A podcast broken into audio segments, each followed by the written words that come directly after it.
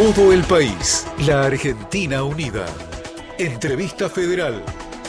Nacional. La radio pública.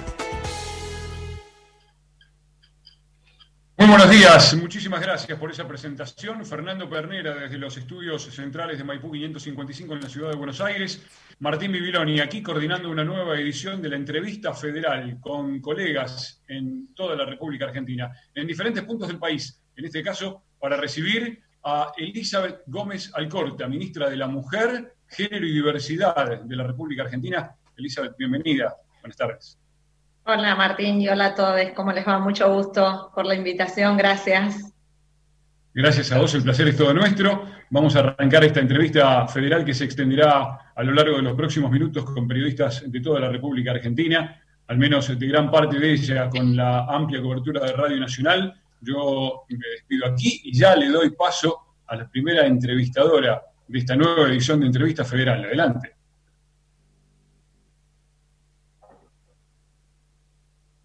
No se te escucha, Celeste. A ver, ah, ahora sí, vamos a ver, Celeste, Celeste Giaqueta está en la provincia de Córdoba, ahora sí te escuchamos. Muchísimas gracias, muy buenas tardes, ministra, un placer volverla a cruzar a través de la radio pública, la verdad que un honor, un honor que en estos tiempos de distanciamiento, eh, la, radio pública, los medios públicos nos puedan acercar.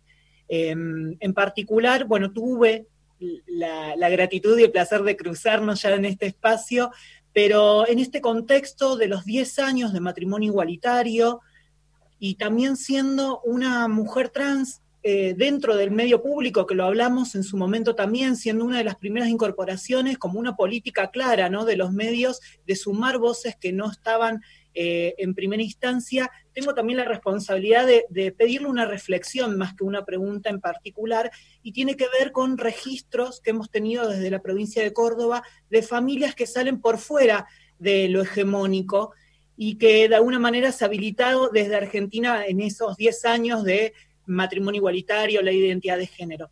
Le voy a mencionar lo más breve posible tres casos eh, que de alguna manera reflejan la situación de Córdoba y me atrevería a decir que imagino que refleja también la situación de todo el país. Y uno de ellos tiene que ver con la posibilidad de gestación en identidades no mujeres, en particular hombres trans, y el acceso al ámbito sanitario de estas personas que se ve aparentemente truncado por las vías administrativas, es decir, porque no se permite, tanto en lo privado como en lo público, que un DNI masculino solicite turnos en ginecología o obstetricia. La obra social también presenta el mismo inconveniente. Y otro, otro, digamos, caso particular, en el caso de las identidades gestantes no mujeres, es también el acceso a eh, las asignaciones por embarazo, que en ANSES siguen teniendo algunas complicaciones al momento de solicitar las, las planillas y este, marcar que son mujeres las que acceden a ese beneficio a partir del tercer mes de embarazo. El segundo caso, ministra, tiene que ver con, eh, a pesar de, nuevamente digo a pesar porque sabemos que tenemos una Argentina, y usted lo sabe más que nadie, que, viene de, trabajar eh, con, nosotras en las calles y en los barrios, una Argentina que es de avanzada además en, las leyes, pero que en las prácticas nos cuesta a veces que, que sea así tangible. Y es el caso de las compañeras lesbianas que quieren registrar sus filiaciones en los distintos registros civiles y que a pesar de que tengamos la reforma del Código Civil, se les sigue exigiendo, entre otras cosas, el casamiento como una de las medidas este, obligatorias para el registro de los hijes. Y por último, para no extenderme, es el acceso de las familias que tengan hijos eh, de la diversidad, o como llamamos coloquialmente también nosotros, hijos del arco iris, ¿no? Trans y de otras expresiones que no son las hegemónicas y que sufren la persecución de la escuela. Acá en Córdoba le comento que hemos acompañado a, un adolescente que terminó su secundaria en una biblioteca porque no se le pudo garantizar la permanencia en, el aula en un ámbito seguro y también el acompañamiento de un niño trans en una escuela donde no, lo pudo, no lo pudieron expulsar de manera directa, pero sí indirecta, haciéndole, por ejemplo, 10 amonestaciones en una semana por correr en el aula o por llegadas tardes, donde claramente era otro el mensaje, ¿no? Así que este es el panorama, un poco de los registros que tenemos y escucharla y agradecerle por la reflexión. Gracias, Celeste. Lindo encontrarnos otra vez. Eh, a ver, si efectivamente esta semana, el 15, se están cumpliendo 10 años de, la sanción de, de, la ley de matrimonio igualitario, que nosotros sabemos, y es un poco lo que vos estás contando, que las leyes no transforman la realidad, eh, por lo menos no lo transforman inmediatamente, y que para llegar a esas leyes podemos pensar centralmente digo matrimonio igualitario o la identidad de género, pero podemos pensar todas las que antecedieron en términos de acceso a derechos a las mujeres y a las diversidades, eh, que efectivamente hay que, una vez que se conquistan esos derechos, porque no, nadie nos los ha regalado, nos queda un largo recorrido para que eh, la implementación no genere discriminación, para eh, transformar todas las instituciones estatales que se siguen pensando con las lógicas que no se adecúan a esa nueva ley. Nosotros el otro día hablábamos, eh, a nivel mundial, uno de cada cuatro eh, familias son las familias tipo. Sin embargo, muchas veces las políticas públicas se siguen pensando con la lógica de la familia tipo cuando ya no existe más. hablar desde las instituciones, desde el Estado, a todas las diversidades de familia. Lo pensaba el otro día en el Día del Padre, que el Ministerio tomamos la decisión de hacer un spot que hablara de las diversidades eh, de familias, de las distintas, los distintos tipos de paternidades. Eh, también implica el trabajo por esos cambios culturales que son centrales, que la ley hace un avance muy importante porque el derecho tiene también un rol performativo y de eso nosotras no tenemos ninguna duda pero creemos que, entre otras cuestiones, la creación del ministerio también lo vemos como un avance porque tenemos por primera vez jerarquizadas las políticas de diversidad. Eh, tenemos, y esto lo digo con mucho orgullo, un presidente que tiene un compromiso, eh, digo, en general con la agenda, con la agenda de género o las agendas de géneros, pero un compromiso muy particular también con la población travesti trans, eh, que son transformaciones que a veces quizás en el momento nos cuesta, eh, nos cuesta ser consciente porque cuando uno está transitando el momento es difícil de ponerlo en valor. Pero eh, cuando uno lo, piensa, los cambios o los avances que eso implican en términos de gestualidad, en términos de política, en términos culturales, yo creo que es un montón todos los casos que vos acabaste de mencionar y creo que todas y todos y todos tenemos en nuestros saberes muchísimos casos que podríamos poner eh, en común, es una muestra de la agenda de lo que nos falta, pero que lo veamos como un problema, que los identifiquemos, que ya haya docentes que identifican, porque en el término de las escuelas eso es un problema bastante grave. Cuando empezamos a identificar y tenemos eh, funcionarios y funcionarias y funcionarias que están atentas a, esto.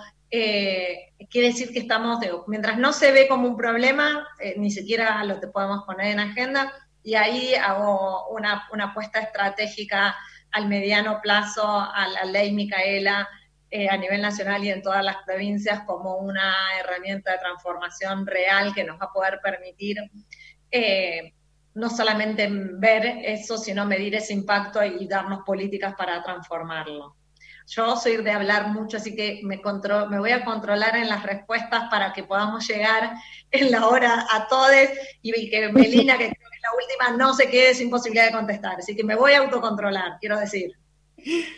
Muchísimas, muchísimas gracias, ministra. Vuelvo a remarcar la importancia que era escucharla reflexionar sobre este tema, porque más allá de, como bien dijo usted, que existe ya la política pública, que usted como ministra, pero además como compañera, ponga palabras y marque que, esto es visible, es reparador, no solamente para quienes nos escuchan, sino también para las familias que están dentro. Gracias. Y yo también voy a tomar un poco, sí, em, yo también voy a tomar eh, esa gran palabra que es ser compañera. Así que eh, muy buenos días, compañera ministra. Muchas gracias por esta oportunidad también de, poder conocernos y poder a través de estas entrevistas federales poder eh, llegar a la audiencia también. Mi pregunta tiene que ver, mi nombre es Soledad Martínez, yo soy de LT11 Concepción del Uruguay Entre Ríos. Em, mi pregunta tiene que ver con el Plan Nacional de Acción contra las Violencias por Motivos de Género, que habla de los centros territoriales integrales como estrategia de prevención y abordaje de la violencia de género. ¿Cómo está prevista esta implementación concreta de estos centros en todo el país? Bien, eh, efectivamente para nosotros eh, para nosotras eh, los centros territoriales integrales de políticas de género y de diversidad, digo porque retomo lo de Celeste de antes, vamos, para nosotros la diversidad es transversal a todas nuestras políticas, no es que guardamos un nicho para esas, esas políticas. Eh, nuestra, nuestra planificación es que en estos primeros 12, dos años podamos construir o poner en valor, porque el Estado tiene muchos inmuebles, que es parte de lo que estamos rastreando en desuso, o sí, centralmente en desuso. Algunos, la gestión anterior los tenía listos para ponerlos a la venta y estamos intentando eh, rescatarlos porque son de propiedad del Estado Nacional.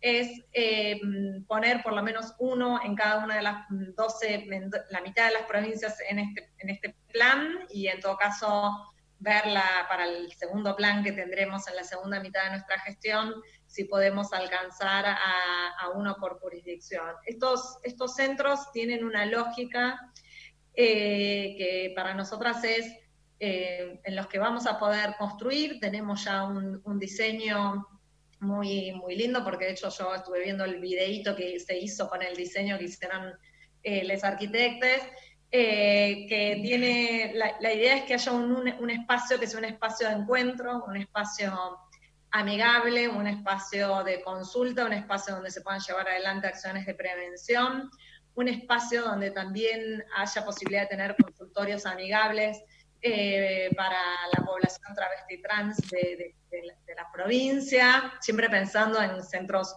en capitales o en centros urbanos importantes, porque eh, porque sería de gestión flexible, que quiere decir que la construcción o la puesta en valor del lugar sea desde puesto por el gobierno nacional, por eso está dentro del plan, pero que la, gestión esté, esté realizada junto con la provincia y con el municipio. ¿Por qué? Porque entendemos que lo que hay que poder es articular una cantidad de recursos que existen, una cantidad de dispositivos que existen. Eh, y que lo que hay que hacer es integrarlos, porque muchas veces lo que falta es, es, justamente eso. Entendemos que en donde es necesario por ausencia de, mm, digamos, de, hogares, refugios, casas de medio camino, y en donde sean los lugares en donde vamos a poder construir, que lo ideal es que tenga algún espacio, sobre todo en una planta diferenciada, para alojar a, a las personas que están en contexto de violencia de género junto a sus hijos y sus hijas, eh, como un lugar más bien de, tránsito pequeño o corto, porque nosotras en este cambio de paradigma que entendemos eh, que queremos llevar adelante con este plan, la idea es pensar que las, mujeres o la población LGTB que está en situación de violencia no sea quien deba abandonar la casa. Sí, y para eso tenemos que trabajar muy fuertemente con los los poderes judiciales en nuestro país hay más de 150 hogares y refugios ya construidos. La mayoría de las provincias tienen, algunas no, son muy pocas.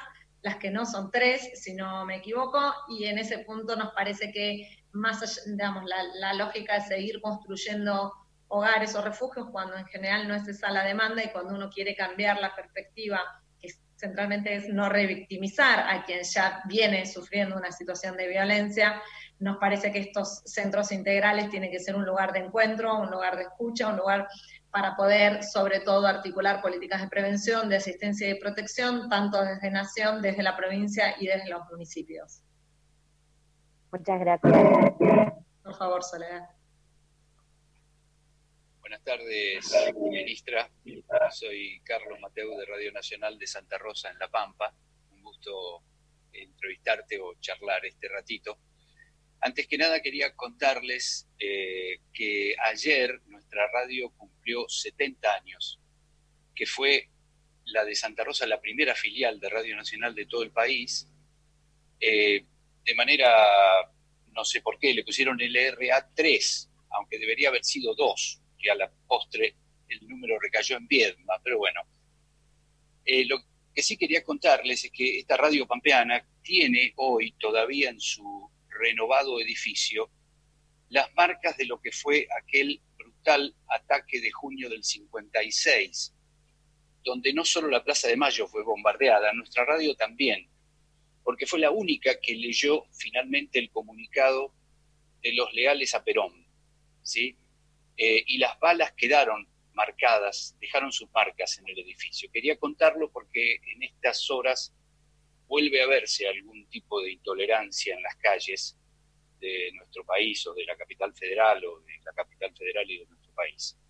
Pero yendo al punto, ministra, te quería preguntar, eh, ¿qué se puede hacer para trabajar desde la comunicación en las llamadas nuevas masculinidades? Y en particular, ¿qué podemos hacer los medios públicos en el sentido eh, en este sentido, y cómo colaborar, diría yo, en deconstruir eh, un punto, diría, chiquito, por decirlo de alguna manera, en esto de las nuevas masculinidades, pero que eh, me parece tiene que ver con lo aprendido, sobre todo con los hombres que hemos estado atravesados por el patriarcado desde que nacimos, muchos de nosotros en el siglo XX, y entonces mucho más atravesados, claro, eh, en una cuestión que tiene que ver básicamente con algo sencillo, que podría ser la imposibilidad de expresar sentimientos, algo que el patriarcado se lo atribuye exclusivamente a las mujeres. Bueno, eh, mi pregunta puntual, Elizabeth, es ¿qué podemos hacer desde los medios públicos para ayudar a deconstruir y construir, mejor dicho, las nuevas masculinidades? Bueno, antes que nada, Carlos, felicidades y feliz cumpleaños a la radio y gracias por traernos esas huellas que dejan las violencias y que siempre las violencias, incluso las políticas en este caso, eh, que siempre son buenas recordarlas para saber de dónde venimos, ¿no? Porque eso nos va a marcar siempre el camino hacia dónde vamos.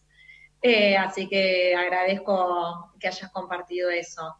Y mira, eh, los medios de comunicación en general, creo que los medios públicos tienen un, estándar de responsabilidad más alto, tienen un enorme, eh, tienen una enorme posibilidad de trabajar, eh, romper con los estereotipos, porque en definitiva, así como mujer no se nace si no se hace, varón no se nace si no se hace, y todo lo que se hace se puede deshacer.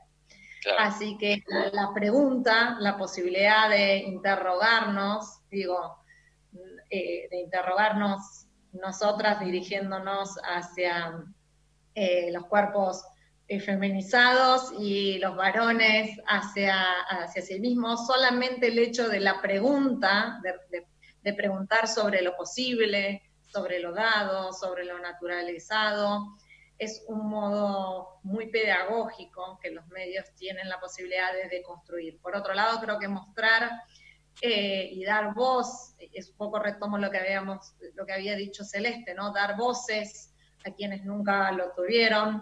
Eh, yo el otro día tuve una entrevista con el, con el negro oro, por ejemplo, y él me decía, comienza la entrevista hablándome de ministro, eh, entonces, digo, también hay una cuestión que es no pelearse, porque más adelante en la entrevista tuve la posibilidad de explicarle qué nos pasó siempre a nosotras las mujeres, de que nos tuviésemos, nos tuviésemos que obligar a nuestro oído a reconocernos en un plural masculino y cómo los varones nunca se podrían incluir en un plural femenino, cuando nosotros decimos las mujeres, o las periodistas, si hablamos de las periodistas, todos ustedes, Carlos, no se, no se sentirían incluidos. Sin embargo, cuando se habla de los periodistas, es muy posible que Celeste, Silvina, digamos, Francia, se sientan incluidas. Entonces, hay una tarea pedagógica que está muy vinculada, sobre todo, digo, al no enojo, a, a la posibilidad de la pregunta, ¿no? Digamos, en un momento en donde tenemos la capacidad de transformarlo todo. Creo que lo que hay que buscar, y los medios tienen un rol muy, muy, muy importante, es la pregunta, es, la posibilidad, sobre todo digo porque ustedes trabajan con, un, con oyentes con los que interactúan con muy pocos, pero no saben a quiénes más están llegando, no saben el impacto de lo que tienen sus palabras. Entonces, muchas veces los discursos monolíticos, incluso los discursos de la igualdad, pueden no ser receptivos. Entonces yo creo que ahí hay una tarea que es sumamente pedagógica, que es la pregunta, ¿cuántas veces, no? Digamos, ¿qué te pasa a vos cuando? ¿Qué te dijeron a vos que podías? ¿Qué te pasa? Digamos, yo siempre lo digo, cuando tratamos nosotras de trabajar imaginando que vamos a llegar a vivir no solamente en un mundo sin violencias por motivo de género, sino más igualitario. Decir que en general los varones se mueren, tienen una expectativa de vida más, menor que la de las mujeres. ¿Por qué? Porque se infartan más, porque no cuentan lo que les pasa. ¿Por qué? Porque tienen el 99% de las armas en la Argentina la tienen los varones y entonces son claramente tienen más chances de morirse por violencias, por armas de fuego. ¿Por qué? Porque les dijeron que tenían que ir rápido y que si manejaban rápido eran más cancheros, y entonces se matan mucho más en accidentes de tránsito los varones. Digamos, ahí hay todo un montón de cosas con las que uno puede trabajar, no desde la confrontación, sino desde la pregunta, ¿no? Desde, desde llevar a, eh, a, a ver todo lo que también tiene de pérdida eh, la masculinidad hegemónica y que hay otros, y que puede haber infinitas, no, cerrarlas, porque otras masculinidades es como intentar decir que hay una única otra femenidad distinta a la hegemónica y son infinitas, y eso es lo maravilloso, ¿no? Así que creo que hay un laburo enorme que tienen ustedes en sus manos eh, y que hoy lo estés preguntando en una entrevista es parte, me parece, de, de ese recorrido que tenemos que construir entre todos. ¿Cómo está, ministra? Alma la saluda. Buen día, ¿cómo anda? Muchas gracias por esta comunicación con, con todos, o bueno, parte de, de los medios de la radio pública. Yo estoy en Buenos Aires, soy del RA1, soy parte del área de géneros que creamos a partir del 2008 em, y que estamos desarrollando. Muchas de las compañeras que están aquí en esta entrevista también vienen consolidando este proyecto que tiene que ver con em, articular y jerarquizar la agenda tal y cual también la están haciendo desde la gestión de gobierno, ¿no? Pero sobre todo con esto que decía el compañero Carlos en relación a, aportar también herramientas y reflexiones en ese sentido. Por eso le quiero preguntar sobre una situación en particular que se fue presentando en este contexto de la pandemia, que tiene que ver con la situación de las personas migrantes, personas que muchas veces son travestis y trans, el 64% de las personas migrantes que hay en Argentina son mujeres, el 3% representan al colectivo de la disidencia sexual, esto representa un 70 casi por ciento, y muchas de ellas no han podido acceder a ningún tipo de subsidio, ¿no? Eh, ni al IFE, ni a ninguna otra eh, de las ayudas que da el Estado, justamente porque o no están documentados o, bueno, no pueden acceder de distintas maneras. También recordar que, bueno, en los primeros meses de la gestión se derogó un, decreto que iba del gobierno anterior que iba en contra justamente de la promoción de la mm, de la situación justamente de, residencia y de acompañamiento a quienes buscan un destino mejor en Argentina, preguntarle un poco en ese sentido cómo se está trabajando desde el Ministerio para promover el acceso de todas estas personas que vienen a Argentina también porque hay mejores leyes, ¿no? Que permiten desarrollarse en sus proyectos de vida. Sí, efectivamente Argentina hasta el intento, bueno, no hasta el intento, no hasta el DNU, eh, para mí inconstitucional porque modificaba una ley, ni más ni menos, algo que, eh, sabemos que está prohibido. Eh, Argentina tenía una política de vanguardia migratoria, de cual nos tenía que poner realmente muy orgullosas porque pensaba al agua, el migrante, en términos de persona con mayor vulnerabilidad y por eso la necesidad de, asignarle derechos y de protegerla. ¿Por qué? Porque si no, cuando uno piensa, ponías el caso de la población travesti trans, que tiene un alto número de migrantes, pero también la trata de personas, que es también una de las, de las grandes, de los grandes fenómenos en los cuales son absorbidos ilegalmente las personas migrantes en nuestro país y en cualquier lugar, porque son personas que tienen menos goce, menos posibilidad de goces de derechos, lamentablemente. Nosotras estamos trabajando, por un lado, muy fuertemente junto con Alba Rueda, que es nuestra subsecretaria de Diversidad, en, sobre todo durante la pandemia, digo, porque nosotros tenemos siete meses de, de, la creación, hoy se cumplen justamente siete meses de gestión, de los cuales casi cuatro y pico, eh, o casi cuatro tenemos de, emergencia. Tenemos un, un área específica de violencias y personas migrantes, eh, que, digamos, que ya está creada y tenemos una, coordinación, pero en particular durante la emergencia estuvimos trabajando en regularizaciones registrales. ¿Por qué? Porque una parte muy importante, como, como bien señalaba Salma, está vinculado a no tengo DNI, entonces no puedo tener la residencia, digamos, para alcanzar a la, mayoría de las...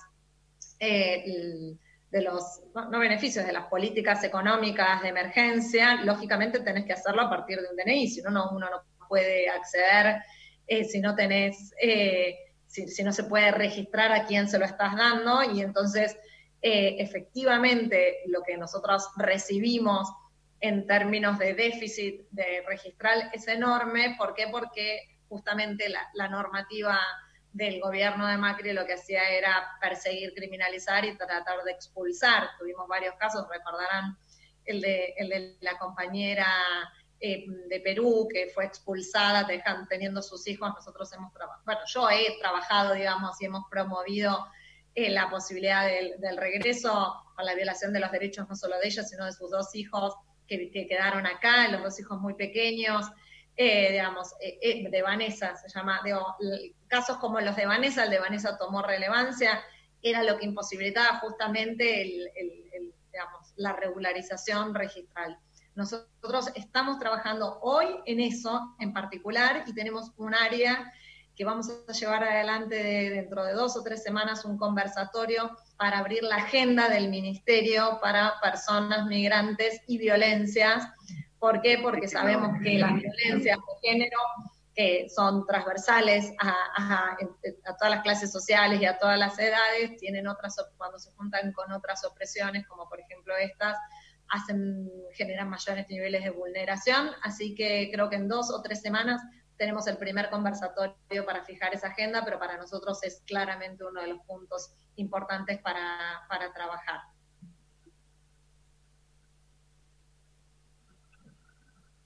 Francia, estamos escuchando en la provincia de San Luis. Buenos días, señora ministra Elizabeth Gómez Alcorta. Soy Francia López, eh, periodista de LRA 29, Radio, San Luis, eh, Radio Nacional San Luis. Es un placer poder dialogar con usted a través de la radio pública. Eh, el tema de mi entrevista el día de hoy principalmente es visibilizar la violencia de las personas trans que viven a diario. De acuerdo a un informe del año 2016, la revolución de las mariposas, que fue elaborado por el programa Género y Diversidad Sexual, la Fundación Divino, eh, Divino Tesoro y el Bachillerato Mochaceli, mencionan algunos lugares como los más violentos. Dentro de ellos se encuentra la calle, la comisaría, la escuela, y hago resaltar la escuela porque yo soy docente también, también las instituciones, las oficinas públicas y por último los eh, hospitales. Mi pregunta va dirigida si dentro del Plan Nacional contra la Violencia usted tiene pensado elaborar algún protocolo a nivel nacional para que, llegue a, para que llegue a todas las provincias para el abordaje de las personas trans en los espacios públicos y en las instituciones públicas. Eh, Francia, gracias por, la pregunta. Para nosotros eh, la, violencia y además todos los lugares que mencionaste, salvo la calle que se puede diversificar, tienen una particularidad, es que son violencias ejercidas dentro de ámbitos institucionales o estatales, ¿no? Entonces, para nosotras en, en la subsecretaría de, de diversidad tenemos un área específica focalizado a lo que es violencia institucional para la población travesti trans y la población LGTB, porque sabemos que eso tiene una particularidad en términos, como recién decíamos también, de, migrantes, acá hay una particularidad. En, más específicamente, ahora sí, en relación a la población travesti trans, nosotras estamos trabajando junto con el Ministerio de Seguridad de la Nación y vamos a, somos unas promotoras, por decir así, porque ustedes saben que parte de las competencias son de las provincias, no son de nación, pero sin embargo sí tenemos un deber de marcar una línea política. Por ejemplo, la utilización de contravenciones que, hay en la mayoría de las provincias y de la ciudad de Buenos Aires que permiten la criminalización y la persecución y por ende mayores índices de violencia para la población travesti. Trans, tanto en relación a algunas contravenciones específicas que están vinculadas a eh, la forma de vestir, eh, etcétera, etcétera, como por otro lado en relación a la prostitución, al ejercicio de la prostitución, que si bien no es un delito en nuestro país, efectivamente hay muchas contravenciones que permiten la criminalización y la persecución para nosotras no hay ninguna duda que tenemos que trabajar para la eliminación de todas estas contravenciones. ¿Por qué? Porque eso permite justamente la persecución en la calle, la persecución policial, las violencias institucionales. Por otro lado está todo lo que tiene que ver con la escuela y ahí también estamos trabajando para promover, porque ustedes saben que las escuelas, las policías dependen de las provincias, entonces nosotros podemos promover políticas, visibilizar estas situaciones, ponerlo en la agenda, en la agenda política, en la agenda, en la agenda social, y esa es parte de nuestra tarea. Nosotros estamos convencidas que hay que, eh, más allá de los cambios culturales, que son los que en definitiva nos van a permitir una vida sin violencias, como decía antes, tenemos que poner esto en agenda. En particular estamos trabajando hoy en relación a las contravenciones porque sabemos que eso es un gran habilitante de poder punitivo y de violencia. Eh, y eh, creemos que es imposible que con el marco constitucional e internacional de derechos humanos que tengamos sean compatibles esas contravenciones que están en la mayoría de las provincias. Muy bien, les recordamos a todos nuestros oyentes en todo el país que estamos conversando con Elizabeth Gómez Alcorta, la ministra de las Mujeres, Géneros y Diversidad de la República Argentina. En el comienzo de esta entrevista federal yo mencioné que la integraban periodistas de todo el país. Omití una invitación que hacemos por primera vez en este ciclo y es a colegas de la Agencia Estatal de Noticias TELAM. Para eso le doy los buenos días y la bienvenida a Silvina Molina, integrante de esa agencia de noticias, quien participa por primera vez en esta entrevista. Silvina, adelante. Hola, ¿qué tal? Bueno, muchísimas gracias a Radio Nacional por la invitación. La verdad que es, es, preciosa esta experiencia. Este, si bien estoy desde Buenos Aires, eh, representando a la agencia TELAN como desde la edición de Género y Diversidades, que inauguramos una semana antes de la pandemia en la agencia, eh, soy provinciana también, así que esto me encanta, soy entrerriana. Me encanta esto de, potenciar el federalismo a través de los medios públicos. Bueno, ministra, eh, ¿cómo le va? La, pregunta que le quería hacer en concreto es si ya tienen definido, eh, por un lado, si se mejoró el circuito administrativo para acceder a la reparación para hijas, hijos, hijes de... Eh, que han quedado huérfanos a causa de los femicidios de sus madres, por supuesto, y qué pasa con el circuito administrativo para acceder a la ayuda de emergencia para familias de personas asesinadas en contexto de femicidio, trans y travesticidio, y al programa Acompañar, que han sido anuncios del reciente plan que presentaron. Gracias. Hola Silvina, querida, ¿cómo andás? Qué lindo verte, estar acá. Eh, a ver, tres cosas son, eh, voy a intentar sintetizar. Eh, efectivamente, eh, la implementación de la ley Brisa, que es esta reparación económica para hijas de, víctimas de femicidio y travesticidio, eh, tenía grandes déficits centralmente vinculados a problemas, y digo esto porque no es, no es la idea echar culpas a la gestión anterior, sino también problemas normativos que tenía la ley. Entonces, además de un circuito que somos tres, las las agencias que intervenimos, ANSES, la CENAF, que es la Secretaría de, Infancia y Adolescencia, y ahora el Ministerio de las Mujeres.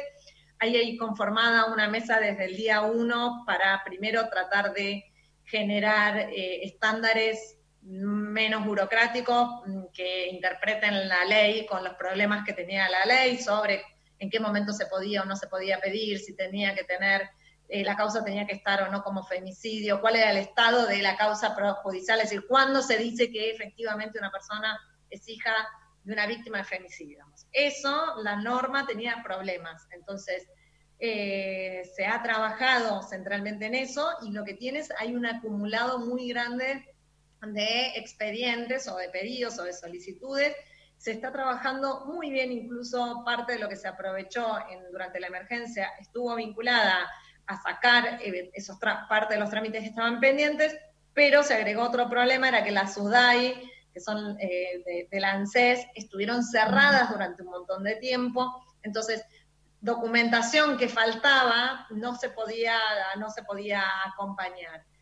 Eh, hemos estado reunidas con Fernanda Raberta para también trabajar esto, ya se empezaron a abrir la mayoría de las ciudades del, digamos, del país.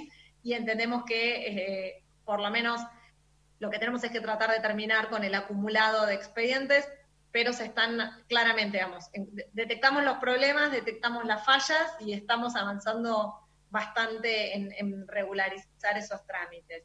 Eh, de los dos programas que mencionaba Silvina, que forman parte del plan, uno es la creación de un programa de apoyo económico urgente y de asistencia integral inmediata para familias de femicidios, travesticidios y transfemicidios. Ya salió, ese, programa ya está en marcha, el lunes pasado salió publicada en el boletín oficial la resolución eh, ahí, eh, en, la, página del, ministerio se pone cómo es el modo de acceder. También lo vamos a, la próxima reunión del Consejo Federal, que para nosotros es muy importante, lo vamos a contar a todas las consejeras o consejeros, digamos, los representantes de las provincias y vamos a trabajar muy fuertemente en la difusión. La idea es que para ese primer momento, y por eso es una ayuda inmediata, haya un, un aporte del Estado Nacional de 20 mil pesos que está más vinculado a los gastos que implican un hecho tan terrible como es un femicidio un travesticidio, pero que no sea solamente una transferencia económica, sino también un apoyo, una asistencia, tanto psicológica como legal, que en ese primer momento de, tanta, de tanto dolor, tanta angustia, pero también tanto desconcierto, esté presente un equipo especializado para orientar, sobre todo, temas judiciales, niños o niñas con quien se quedan, todos conocemos situaciones muy complicadas que se quedan con una parte de la familia. Muchas veces hay que decir además que tienen la particularidad que el, el femicida es el padre de esas mismas criaturas, entonces hay toda una, cantidad de situación que entendemos que el Estado tiene que poder tener un recurso inmediato para ponerse en contacto con esa familia Siempre decimos que el Estado Nacional llega cuando la provincia o el, municipio no está ahí, digamos, si, hay municipios muy activos o las provincias tienen esos dispositivos, la idea es que nosotros somos como eh, un, equipo que siempre está listo para salir a la cancha cuando el Estado no está. Lo único que tenemos la certeza es que frente a ese hecho, el Estado, sin importar si es municipal, tiene que estar acompañando. En ese primer momento y siempre, pero en ese primer momento la orientación y la asistencia es fundamental y el programa Acompañar es un programa que va a salir por decreto presidencial, así que efectivamente también la idea es con una lógica similar, pero en relación al de los femicidios, que llega ya en términos más de reparación y de, y y de asistencia a la familia, es que el Estado pueda acompañar tanto con recursos simbólicos como con recursos económicos por un periodo que nosotros entendemos que la transferencia económica desde el Estado Nacional es por seis meses, eh, que lo que vamos a hacer es saber que no es posible o es muy, muy difícil que una persona que está en situación de violencia de riesgo, de, de género, pueda salir de esa situación si no tiene un fuerte acompañamiento, tanto psicológico, de orientación, de apoyo, como también de, eh, que le permita algo de autonomía económica porque si no sabemos que es imposible, o no imposible, es muy difícil, siempre en realidad se hace con apoyo, ¿no? O apoyo familiar o apoyos eh, comunitarios, muy, pero nosotros creemos que el Estado tiene que, estar ahí. Calculamos que, la creación del programa por el decreto va a estar en las próximas semanas y ahí vamos a, en todo caso, hacer un anuncio específico en relación a este programa. Buen mediodía, Hola. desde Puerto Iguazú. Bueno, durante el periodo de aislamiento salieron los informes de que el programa de la línea 144 recibió eh, muchísimas llamadas, aumentó, ¿no? Incrementó el número de consultas, denuncias. Sin embargo, aquí en Puerto Iguazú y en toda la provincia de, Misiones sucedió todo lo contrario. disminuyó muchísimo las consultas, las llamadas, incluso las denuncias eh, realizadas en comisarías, ¿no? Con, informes respecto a antes de marzo. Y la consulta es, eh, y esto, el análisis que se hace, es que eh, la falta de conectividad, las mujeres y disidencias que están en zonas rurales, por ejemplo, también la problemática económica, ni siquiera poder cargar crédito en los teléfonos, en los celulares, también problemas para movilizarse, ¿no? Con el tema del transporte público, hizo que queden realmente aisladas. Eh, y la consulta es, ¿qué, herramientas o qué se puede pensar para que la asistencia pueda llegar a las zonas rurales principalmente? Sí, a ver, son dos, dos, dos, cuestiones. Efectivamente, la línea 144 aumentó cerca del 39% las consultas. Hay que decir que la línea no es una línea de denuncia. Nosotros somos Poder Ejecutivo, eh, y resulta lógico que se incrementen eh, las consultas por esta vía, porque son vías que no son presenciales. Entonces, en un momento en donde el modo de gestionar nuestra vida está vinculado con el aislamiento, aquello que no requiere concurrir a un dispositivo presencial, obviamente se va a ver incrementado. Pero además, hay que decir que el 25% del total de las consultas que recibió la línea 144 a nivel nacional lo hizo por medio de eh, un nuevo canal que nosotros incorporamos para la, para la emergencia, pero lo vamos a mantener dado los resultados que nos dio, que está vinculado con el WhatsApp. ¿Por qué? Porque también sabemos que se puede dificultar llamar estando con el agresor y que también es más fácil quizás vencer esa dificultad para consultar, para preguntar, para orientarse por medio de una línea de WhatsApp. Así que esa incorporación también formó parte del incremento. En general, ustedes tienen que saber que las denuncias, digamos, que estos hechos eh, tienen un enorme subregistro. La mayoría de las personas que están en situación de violencia no denuncian.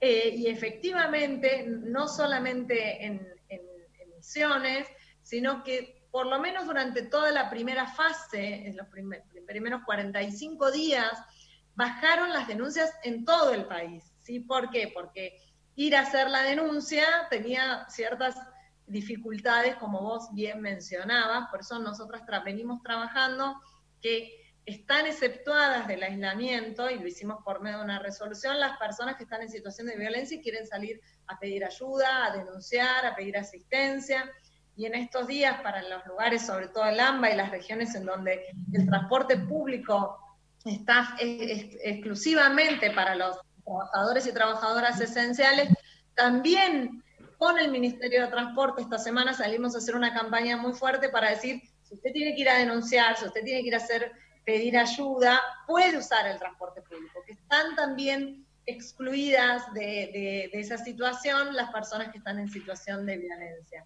Nosotras creemos que los dispositivos, que hay que pensar dispositivos específicos para las personas, las mujeres rurales, para las mujeres de pueblos indígenas, por un lado vinculado a la accesibilidad de las líneas que existen, pero por otro lado entendemos que desde, la, desde los municipios, que son los dispositivos de mayor cercanía, son los que tienen que poder trabajar muy fuertemente, e incluso para ir hacia las personas que se saben que están en situación de violencia por motivos de.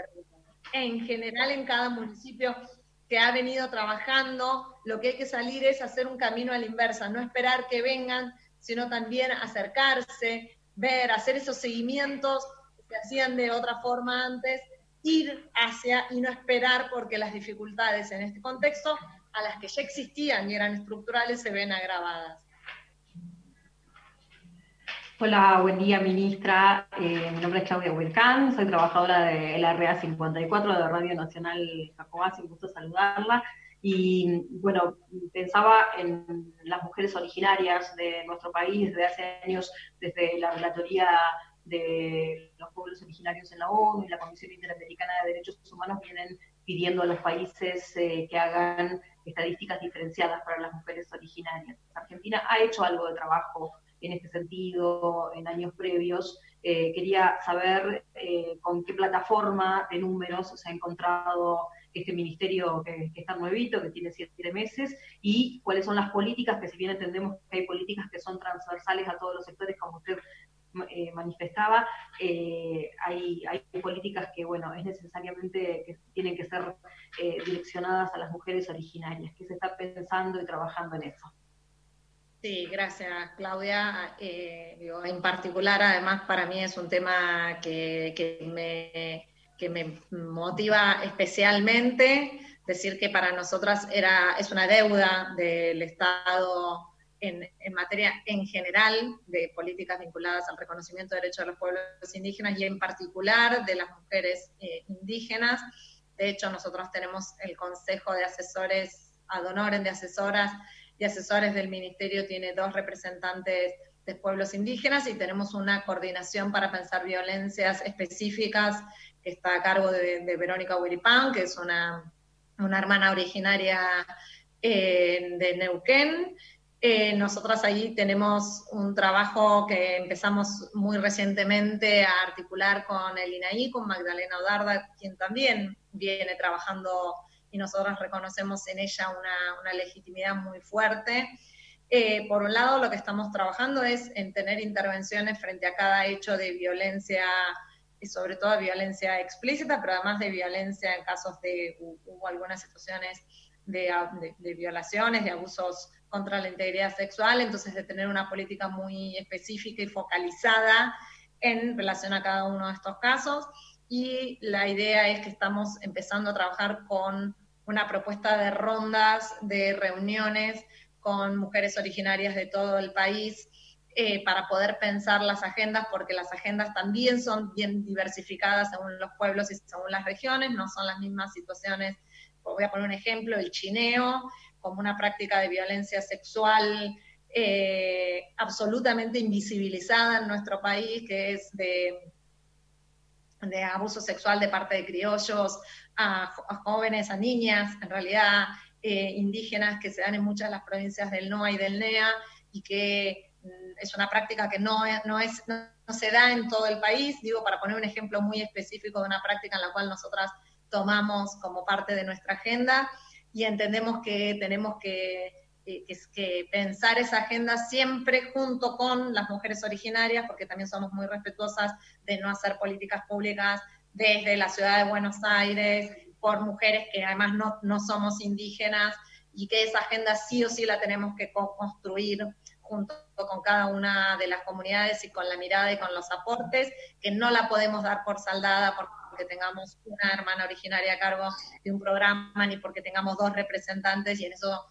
en particular soy muy, muy respetuosa, pero entendemos que, la, que es una tarea, una de las grandes deudas que tiene nuestro país y en la cual pensamos trabajar. Tenemos un enorme déficit en materia de gestión de la información, no hay líneas de base, no están construidas. Digo esto por lo que vos decías, ¿cuál es el punto de partida? El punto de partida es de ausencia de datos nosotros nos tomamos y forma parte del plan como una de las tareas de estos primeros dos años, que no puede ser de toda la gestión, sino de estos primeros dos años, es construir líneas de base, porque es muy difícil saber el impacto que van a tener las políticas que estamos poniendo en marcha, que implican una inversión enorme para el Estado, si no podemos medir, eh, no, tenemos, no podemos tener indicadores de impacto. Entonces, nosotras de acá dos años los tenemos que construir porque después no vamos a tener a quien echarle la culpa, vamos a ser nosotras las culpables si no lo construimos y sabemos que una de esas líneas de base tiene que estar centralmente en relación a las violencias,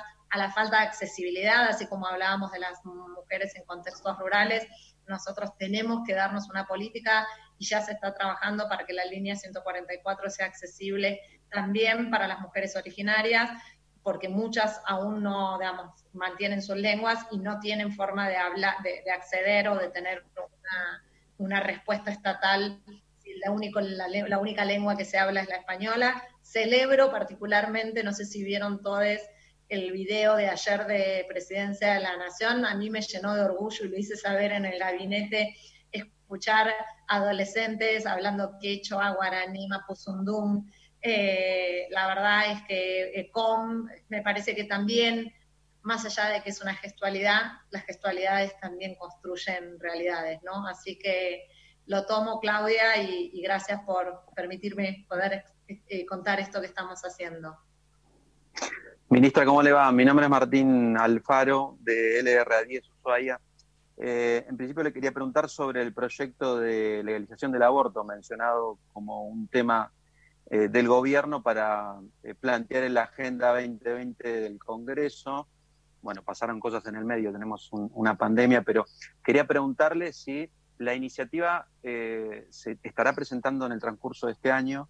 Eh, si se va a presentar con estos eh, proyectos complementarios como el de maternidad sustentable y si han podido sondear dentro del oficialismo del Congreso si hay respaldo unánime para que la iniciativa se pueda aprobar. Gracias. Por favor, eh, sí, eh, la decisión del presidente de la Nación estuvo, fue eje en la campaña, es la primera vez que tuvimos un candidato presidencial que hizo campaña poniendo en la agenda la legalización del aborto, formó parte, como bien decías, del, lanzamiento o del inicio de la inauguración del año legislativo el primero de marzo. El proyecto está listo eh, está construido junto con el Ministerio de, Salud, la Secretaría Legal y Técnica y nuestro ministerio. Eh, estaba a punto de presentarse junto, nosotros no, le decimos maternidad subrogada, sino nosotros por lo menos internamente le decimos eh, el, el, proyecto de los mil días y la idea es pensar que el Estado esté acompañando a todas las personas gestantes en sus proyectos de vida y que por un lado, ya sabemos por los cerca de 500.000 abortos clandestinos que se producen en nuestro país anualmente, que la, digamos, que la criminalización no es un, motivo para inhibir, llevar adelante esa práctica y que como es la principal em, causa de muerte materna, sabemos que el Estado tiene que estar acompañando ahí, pero también sabemos que no queremos que ninguna mujer o ninguna persona gestante eh, piense en la práctica del aborto porque se encuentra en una situación de vulnerabilidad y también hay una obligación del Estado de estar acompañando a esa persona, por lo menos durante esos primeros mil días. Los proyectos están listos. Efectivamente, el presidente en estos, en estos meses de pandemia lo reiteró cada vez que fue necesario, que no están dadas las condiciones centralmente digo, de tratamiento en, el Congreso y necesitamos, por la particularidad de, de la discusión que tiene eh, este proyecto estar en condiciones digo, sociales y además de, tratamiento en el Congreso, así que eso será así en cuanto se estén dadas las condiciones. Esperemos que sea este año y creemos que sí que están dadas las condiciones para, para, alcanzar eh, que esta, esta vez sea ley. Ministra, buenos días. Gabriela Bruno de Radio Nacional Santa Fe consultarle desde la implementación de la ley Micaela si existen ya porcentajes de capacitación y qué valoración hacen de estos primeros números o de estos primeros porcentajes. Y por otra parte, en virtud de la, mm, lo vivido por la pandemia, existen muchas este, convivencias en el marco de eh, violencia, digamos, mujeres y grupos familiares que viven en el marco de violencia. Si usted ha decidido pedir una ampliación de presupuesto para su cartera para atender herramientas a estos grupos más vulnerables, ¿con qué presupuesto cuenta hasta el momento en su gestión? A ver, para nosotros la ley Micaela, como dije antes, es una herramienta absolutamente estratégica. Eh, hay que decir que nosotros tenemos competencia en relación a la Administración Pública Nacional eh, y somos las responsables de llevar adelante la capacitación a las máximas autoridades de los tres poderes. Eh, todas las provincias que eh, fueron adhiriendo, nosotros no somos, no somos autoridad de aplicación, sino cada provincia fija su propia autoridad de aplicación. Uno de los eh, objetivos que nos habíamos fijado para este año era que todas las provincias tuviesen la adhesión y lo hemos conseguido después que Tucumán lo hiciera hace unos meses. a nivel de las máximas autoridades, que somos nosotros las competencias, ustedes saben que el 10 de enero tuvimos el hecho ejemplar de capacitar al presidente y al gabinete ampliado y el 4 de marzo capacitamos a todos los senadores y senadoras de la Nación y el 7 de mayo a todos los diputados y diputadas de la Nación. Como máximas autoridades nos está faltando la Corte Suprema de Justicia de la Nación, eh, que esperamos que después del, de transcurrido la pandemia podamos llevar adelante esa capacitación. Nosotros queremos que por lo menos las máximas autoridades de los tres poderes en este año estén, estén capacitadas y después nosotros como ministerio estamos llevando adelante, nosotros solicitamos a cada uno de los ministerios y de los eh, entes descentralizados que dependen ya sí del Poder Ejecutivo Nacional, que se comiencen las capacitaciones por las máximas autoridades, invirtiendo una lógica que era durante el año 2019, que tuvo vigencia la ley, que se habían empezado las capacitaciones por los trabajadores y trabajadoras. Nosotras entendemos, y así lo entendió el presidente, por eso a un mes de gestión, él quiso ser capacitado y nos pidió que capacitáramos a todo el gabinete, que es, vital, por un lado, en términos de ejemplo, pero por otro lado, quienes toman las decisiones, quienes arman los equipos y quienes fijan las políticas públicas, comenzar por ahí estas capacitaciones. Eh, así que para nosotros eso es vital, lo venimos haciendo, casi todos los ministerios ya lo tienen y ya empezamos con, las, eh, con los entes descentralizados. Respecto al presupuesto, decir que el presupuesto que prevé el Plan Nacional de Acción contra las Violencias para el año 2020-2022 es un presupuesto inédito para las políticas de género. Es un presupuesto que supera 24 veces al presupuesto que tenía el plan anterior.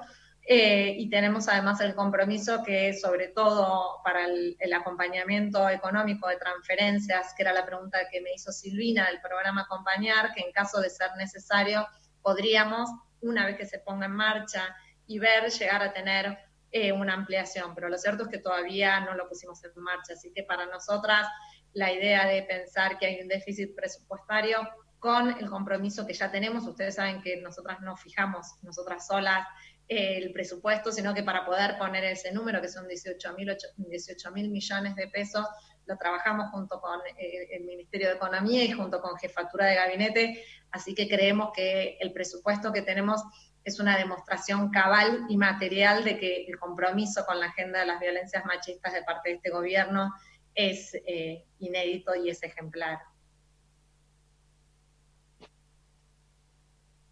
Melina queda, ¿no? Creo. Muy buenas tardes. Estoy, ¿Se me escucha? Sí, perfecto. Ministra, bueno, yo le quiero preguntar concretamente acá desde Salta, mi nombre es Melina Sola, respecto a las políticas eh, concretas eh, para eh, accionar frente a la violencia extrema. En Salta tenemos muchos casos de femicidio, siempre estamos encabezando las estadísticas y en muchos de estos hechos los, hay negligencia policial y también se ha denunciado por parte de las víctimas hechos de encubrimiento. Estoy pensando en el caso Cintia Fernández, por decir solo uno. ¿Cómo se piensa articular con las, las policías provinciales, digamos, que son quienes deben investigar y muchas veces eh, son inclusive los agresores de las mujeres? Gracias.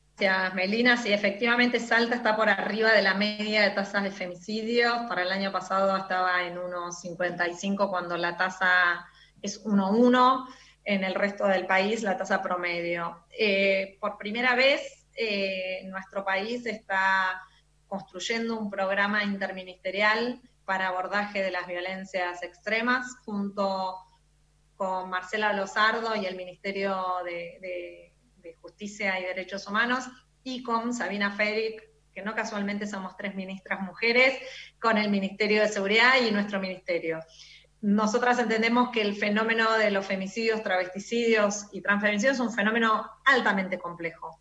No es un fenómeno para pensar en las lógicas de, una política criminal como si fuese un delito en sí mismo. De hecho, la, tasa altamente estable en nuestro país, a pesar de las diferencias de los momentos y las situaciones, nos demuestra que hay que darle un abordaje muy particular y muy específico que no se lo puede dar ni exclusivamente desde dejarlo en manos como si fuese un hecho criminal, que hay que darse una política de prevención específica, que hay que trabajar muy fuertemente con los poderes judiciales y con las fuerzas de seguridad, como recién hacías mención. Por eso pensar que una única cartera puede trabajar eh, o abordar eh, con las complejidades que tenemos, sobre todo hay que buscar indicadores de riesgo, y hacer una muy buena base de datos que hay que entrecruzar muchas de las informaciones que hoy ya tiene el Estado, que tienen a veces las provincias, que tiene, por ejemplo, para saber, por ejemplo, si hay tiene armas de fuego o no una persona que es una agresora, si tiene antecedentes sobre delitos violentos una persona, no solamente pensar la situación de, en las cuales se encuentran las víctimas cuando, cuando denuncian, en los casos que denuncian, porque sabemos que el 20% solo de las víctimas de femicidio en nuestro país denuncian previamente. Este programa, nosotros ya eh, hubo, dictamos una resolución hace dos meses para crear la mesa de trabajo. La mesa de trabajo ya está finalizando el, diseño del programa, lo vamos a estar presentando entre las tres ministras de acá al próximo mes. Eh, y creemos que para nosotros también es un, un, paso, un paso y un salto que cada uno de los tres ministerios va a tener que trabajar, los tres ministerios de Nación, para ver cómo podemos trabajar hacia los ministerios de seguridad provinciales, de justicia provinciales y de género o de familia o de mujer, o como no, todos los, no todas las provincias aún tienen Ministerio de las Mujeres, Géneros y Diversidad, para poder articular centralmente con las provincias, porque el problema que tiene, además de otros, estos hechos es que tramitan en los poderes judiciales, porque son delitos ordinarios provinciales, e intervienen las policías de las provincias.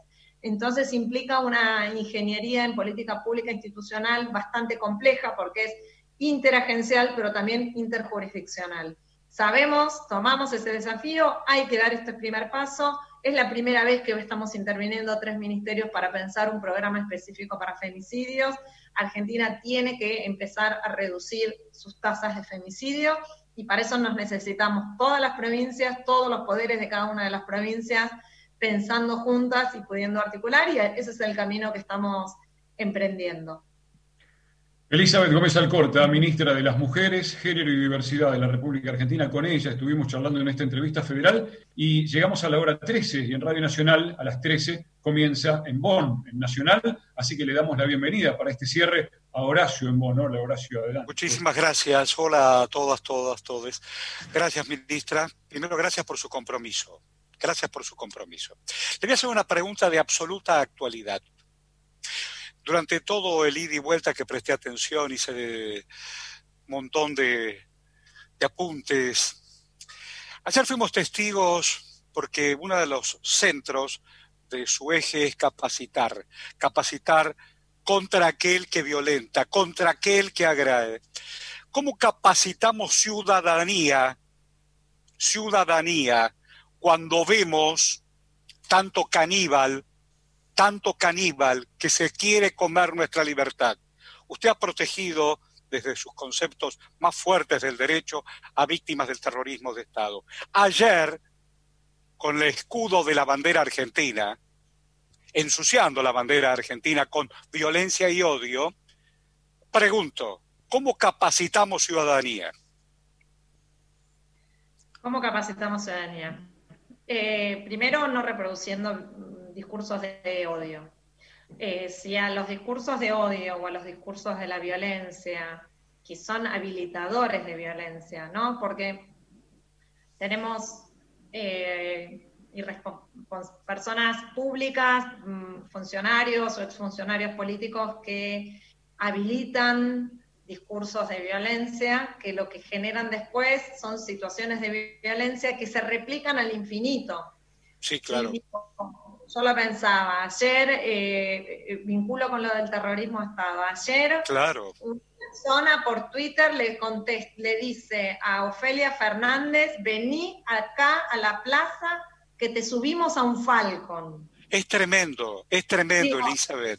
Es tremendo. la noche, pero digo, cuando uno empieza a conectar tremendo, las, tremendo. de violencia, que hoy, a 35 años de vida democrática, alguien habilitado para decirle a una política joven, mujer, digo, ¿no?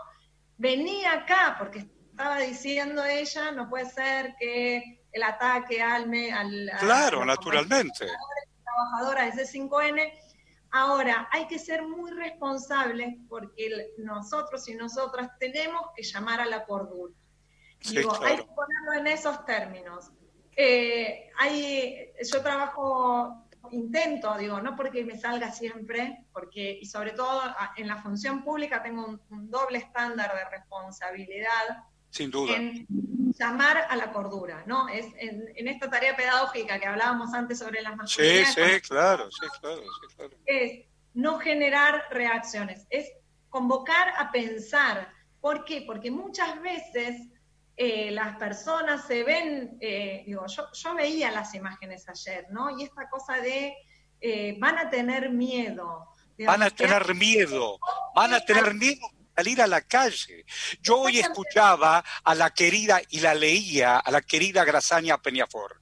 Nosotros, que formamos parte de una generación, que le pusimos el cuerpo y en el camino perdimos amigos, amigas, amigues, perdimos miles de compañeros y no tuvimos miedo. Las madres, las abuelas, sin miedo, en silencio, pudieron gritar su verdad y buscar lo que tenían que buscar y seguimos buscando.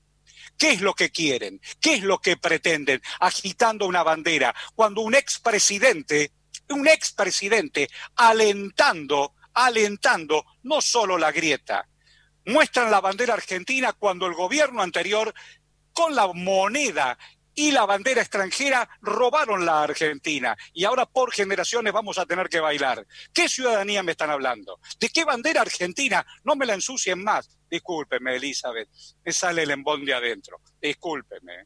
No, yo, yo no quiero que nadie tenga miedo, digamos. Y además yo tampoco quiero que nadie tenga miedo. yo leí lo que Graciana, lo que escribió Graciana, que es amiga y la quiero Claro. Quiero decir que sí, mucha gente tuvo miedo durante los últimos 40 años, 60 años, 80 años. El miedo, el miedo, y, recomiendo una, la lectura de un artículo de estos días que explica eh, Daniel Ferstein de la ah, técnica. Lo voy a anotar. Daniel Ferstein como modo de control social. Y efectivamente el miedo es una herramienta utilizada, utilizada para generar control social. Y yo he visto estos últimos años mucha gente con miedo. Sí, claro. Yo no quiero que nadie tenga miedo. Y por eso también debemos ser sumamente responsables los funcionarios, las funcionarias, los militantes, las militantes, los periodistas, las periodistas, de tampoco generar alabanza a las prisiones preventivas cuando son de unos o son de otros. Tal cual. Nosotros tenemos que poder tener la capacidad de demostrar que nosotros somos distintos. Bueno, yo la he leído y la he seguido cerca, doctora, cuando usted formó parte del equipo para defender a Milagro Sala. Cuando en la más absoluta soledad, usted y el equipo que la defendía. Por mi parte, le quiero agradecer enormemente y celebro su lugar y su ministerio. Gracias, querido Horacio, y gracias a, todos por tan cálida entrevista colectiva. Siempre sabemos hacer las cosas mejor cuando las hacemos entre todos. Sin duda. es una clara demostración de los modos que tenemos y de, que nosotros eh, solamente pensamos que, podemos construir un, mundo mucho más libre, más emancipado, más soberano, más igualitario y más justo, y sé que lo vamos a lograr porque tenemos esa capacidad. Gracias. Bibiloni. Gracias, gracias Horacio, gracias Elizabeth por estos 70 minutos con Radio Nacional y representantes en todo el país. Muchísimas gracias.